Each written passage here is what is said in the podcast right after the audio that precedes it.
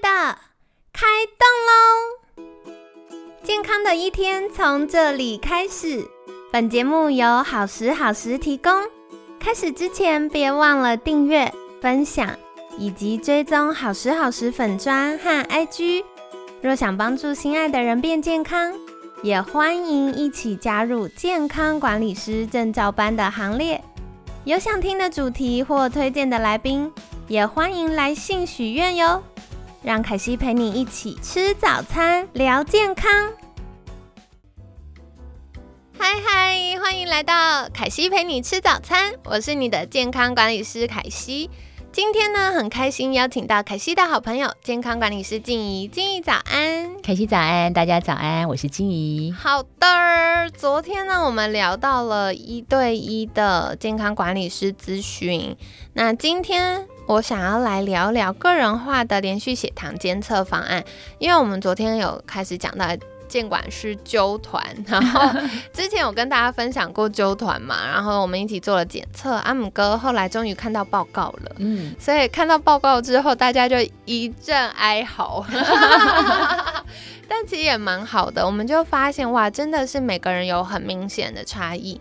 有些人他就很适合吃早餐，有些人适合吃午餐，有些人适合吃晚餐，有些人适合呼吸就好，不要吃东西。没有啦，我乱说的。就是它的耐糖量可能是比较差一点点的，可是也有同学就同样很有趣。我们在课堂上发现，同样需要嗯改善肾上腺疲劳的状况，改善肾上腺失衡状况的两个同学。嗯，一个他就需要靠多吃，让他避免一直长期低血糖的状况，然后呃增加他的营养补充，让他营养均衡，身体可以顺利的运作。可是另外一位同学他就需要靠舒压活动，早点睡。这两位同学的策略其实非常的不同。嗯，那所以今天呢，就想要邀请静怡来多多跟我们分享喽。那首先想要请问，这个方案到底是什么呢？这个方案我觉得很有趣哦，就是它前面是先安装这个十四天的联系血糖侦测仪，对，然后在这十四天之内，就是做不断的做食物的实验，对，就是你可能要测一下你平常最喜欢吃的食物类型，包括呃主主要是主食类，因为就是糖类对血糖的反应嘛，嗯，对，然后所以所有你想吃的、爱吃的，或者平常不敢吃，但是。又忍不住想要试试看的，全部都可以在这一段时间来试试看。对，然后测试的结果呢？呃，接下来就会由营养师来帮你做一些个人化的饮食策略。对，那不是都说？一般要养成这个习惯的话，需要二十一天吗？对。可是其实二十一天是完全不够的。真正的习惯，我记得好像他们后来测试过，要需要六十几天。对对，所以我觉得就是这个方案，它为期七十天，设计的还不错。对，就是呃，先测测出来你个人化的对食物的反应之后，然后再帮你做这个食物上面的设计。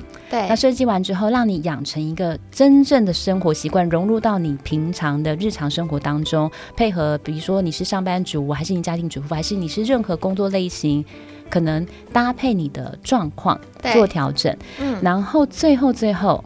再做一个十四天的血糖监测，对，看看说在经过这一段调整之后，你是不是真正找出适合你的规律跟形态，然后呃，你会发现说前侧跟后侧应该是会有很大的不同，对对对。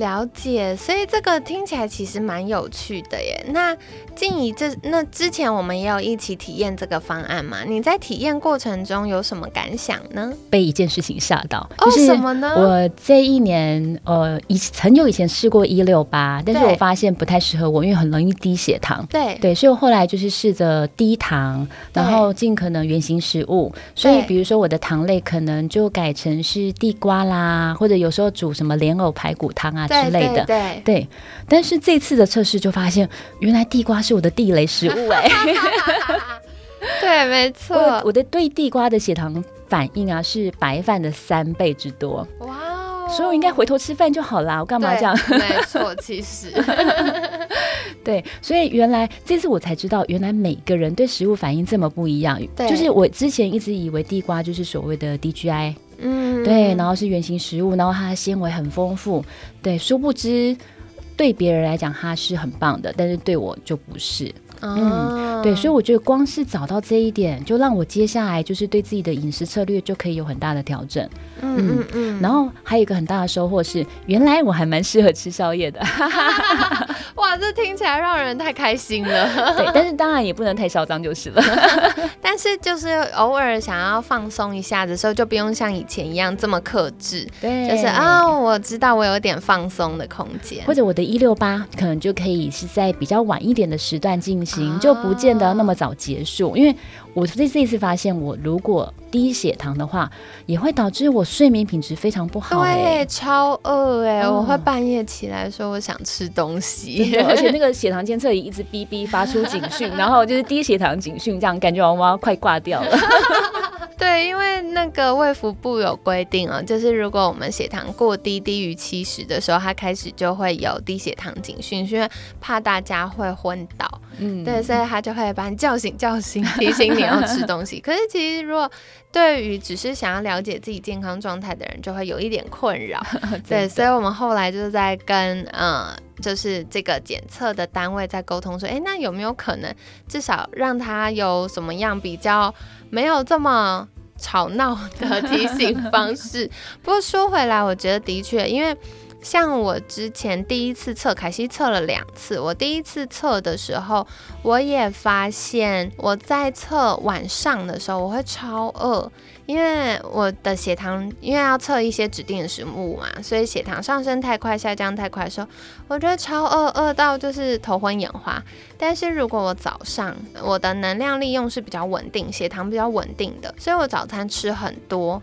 然后也不会血糖太高，或者是我血糖早餐吃一些些，我也不会很容易饿，或 even 很忙没有吃，我也不会低血糖，所以就发现哇，身体的耐受度是有差的。嗯嗯，了解。那接下来也想请问，就是从静怡的角度觉得，嗯，这样的连续血糖监测方案适合哪些族群呢？我觉得啊，它很适合就是很想好好吃东西的人。对，因为一般我们就是为了要减脂嘛，都是希望说要忌口啊。可是其实我们有可能忌口忌错的地方，对，所以我觉得这个方案就是可以找出到底该忌什么，然后什么时候忌口，就是。我明明可以放心吃，或者我明明可以在什么时段吃，我是可以吃的很开心的。那我觉得呃，就可以让心理压力少了很多。我觉得心理压力也是造成肥胖的原因之一嘛。对，所以我觉得光是这一点就嗯很适合，对，适合享受美食的人。对，然后还有就是那个糖尿病前期的患者哦，所谓糖尿病啊，像比如说我老公好了，他就是一个呃不吃淀粉，但他三餐都不吃饭。的人，他希望减重，对，可是他其实也没有减至到哪里去。这一段消音不能给老公听见，对哦。对，我觉得其实重点就是真的要找对策略了，对。然后其他的血糖值是有偏高的，虽然还不到糖尿病，可是是偏高的，偏高到这个程度的话，呃，应该未来五年。就会成为糖尿病的准病患了吧？对，嗯，所以我觉得如果可以在这段时间帮他做调整，然后让他血糖是处于稳定的状态，我相信应该可以延后很多时间。嗯嗯，对，尤其我们都有那个家族病史，就更要先防范。了解了解，其实刚刚静怡讲到这个，我就想到啊，很多人都会觉得要忌口或什么食物不能吃会容易胖，可是你们知道吗？有些人他就算糖类吃多一点点，比如说白饭吃多一点点，他也不会胖，可是他少吃。很抱歉哦，也不会瘦，是他的基因或他生活形态，他需要的策略就不是这个。有些人可能需要舒压，有些人可能需要运动，然后另外有些人呢很棒，就是测完之后发现哇，他吃什么血糖都飞高高，那就知道哦，那。他吃的时候需要有一些策略，然后或者是要减少分量或拉长频率，那这样子就可以避开呃亚健康或者疾病的风险。那当然也有一些人，他的肥胖不是因为糖类，不是因为淀粉、水果这些东西的问题。而是因为脂肪，他可能是因为利用脂肪的能力比较差，所以呃身体不太会燃脂，那就很吃亏啊。人家去运动，好歹也燃烧了，比如说一两百大卡，然后呢，他就可能只燃烧了一半。那这样子就是要动很多很多很多才会瘦，所以换个角度，有可能是需要有医生的呃评估之后，提供他一些帮助燃脂的呃营养素，那他脂肪利用率变更好的时候，他就会比较容易瘦下来。对，所以这些都是不同的策略，嗯。那这个就是可以透过连续血糖监测的时候，帮助大家精准的知道，哎，我是属于哪一类呢？那如果我是属于某一类，我就可以有对应适合自己的做法，就会轻松很多。没错，嗯，了解。好，所以刚刚静怡有跟大家分享，哎，连续血糖监测可以适合不同的族群。那另外，我觉得，嗯，撇开代谢症候群或想增肌减脂的人啊，其实像压力大或睡不好的人也很适合，因为有的时候我们压力大，然后对于能量的利用会比较没有那么顺畅，或者是我们可能会需要更多的营养。然后再来是，嗯，睡不好，像刚刚我们都有讲到嘛，就是如果血糖太低，晚上睡不好。所以我也的确有服务过客户，是因为他长期低血糖，然后导致他晚上很浅眠，但以前都不知道，所以就一直在就是吃助眠药物。可是后来他调整饮食之后，就发现晚上睡超熟超好，然后早上好有精神，他就立刻可以开始减药，甚至后来就停药了。所以这个也是可以透过连续血血糖的监测。然后知道大家的健康状况。那当然呢，如果身体有慢性发炎，或者是呃想要预备生宝宝的，不管是男生女生，就是生宝宝是夫妻一起的事情嘛，所以其实两位也很适合。那就是透过短短十四天，然后做连续血糖监测，就会知道哎大家的状况是什么。那到底是要多补充营养，还是需要多运动？那身体的状况更。健康之后，也会让我们的精卵品质变得更好，DNA 更稳定，就会比较容易有宝宝喽。所以跟大家分享。那最后尾声，我觉得大家常常会问，就是如果已经有代谢症候群，甚至三高，或者是已经在吃药的人，有救吗？看看静怡觉得如何呢？我觉得绝对是有救，因为我知道糖尿病的病程其实很长，对，就是呃，比如说你可能四十几岁发病，你一直到嗯终老都要一直用药物，甚至到最后，呃，药物呃造成你肾脏的负担很重之后，你可能改成是打针，对。对，呃，那所以我觉得，如果说我们可以找回正正确的生活饮食方式，然后让血糖处于一个不正当的状态的话，对。就有机会减药啊！光是减药，你的肾脏就好开心了呢。对啊，因为其实像凯西服务客户的时候，我们很常就会发现，哎，客户光是调整饮食、调整生活作息。然后他的医生就会在他回诊的时候发现，哎，你到底做了什么事，越来越健康。那后来慢慢就会减药，而且，嗯，像有时候大家也会担心说，那如果已经家里的长辈已经在吃药了，那他在做这个检测会不会有什么？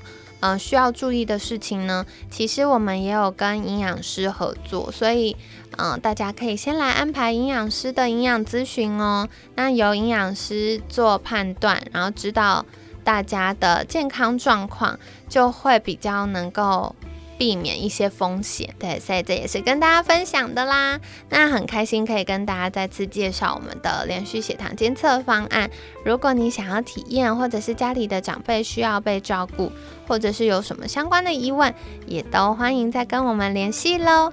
那在节目尾声一样，想要再次邀请静怡跟大家介绍，如果大家想获得更多相关资讯，可以到哪里找到你呢？可以透过凯西这边，或者说到我的粉砖“静享健康生活”啊，再麻烦就是可以私讯我，或者说在上面跟我分享一些健康方面的想法，谢谢。好的，所以一样，凯西会把相关链接放在我们节目资讯栏呢，欢迎透过官方赖账号或者是啊好时好时的粉砖跟我们联系。那今天感谢健康管理师静怡的分享，每天十分钟，健康好轻松，凯西陪你吃早餐，我们下次见，拜拜。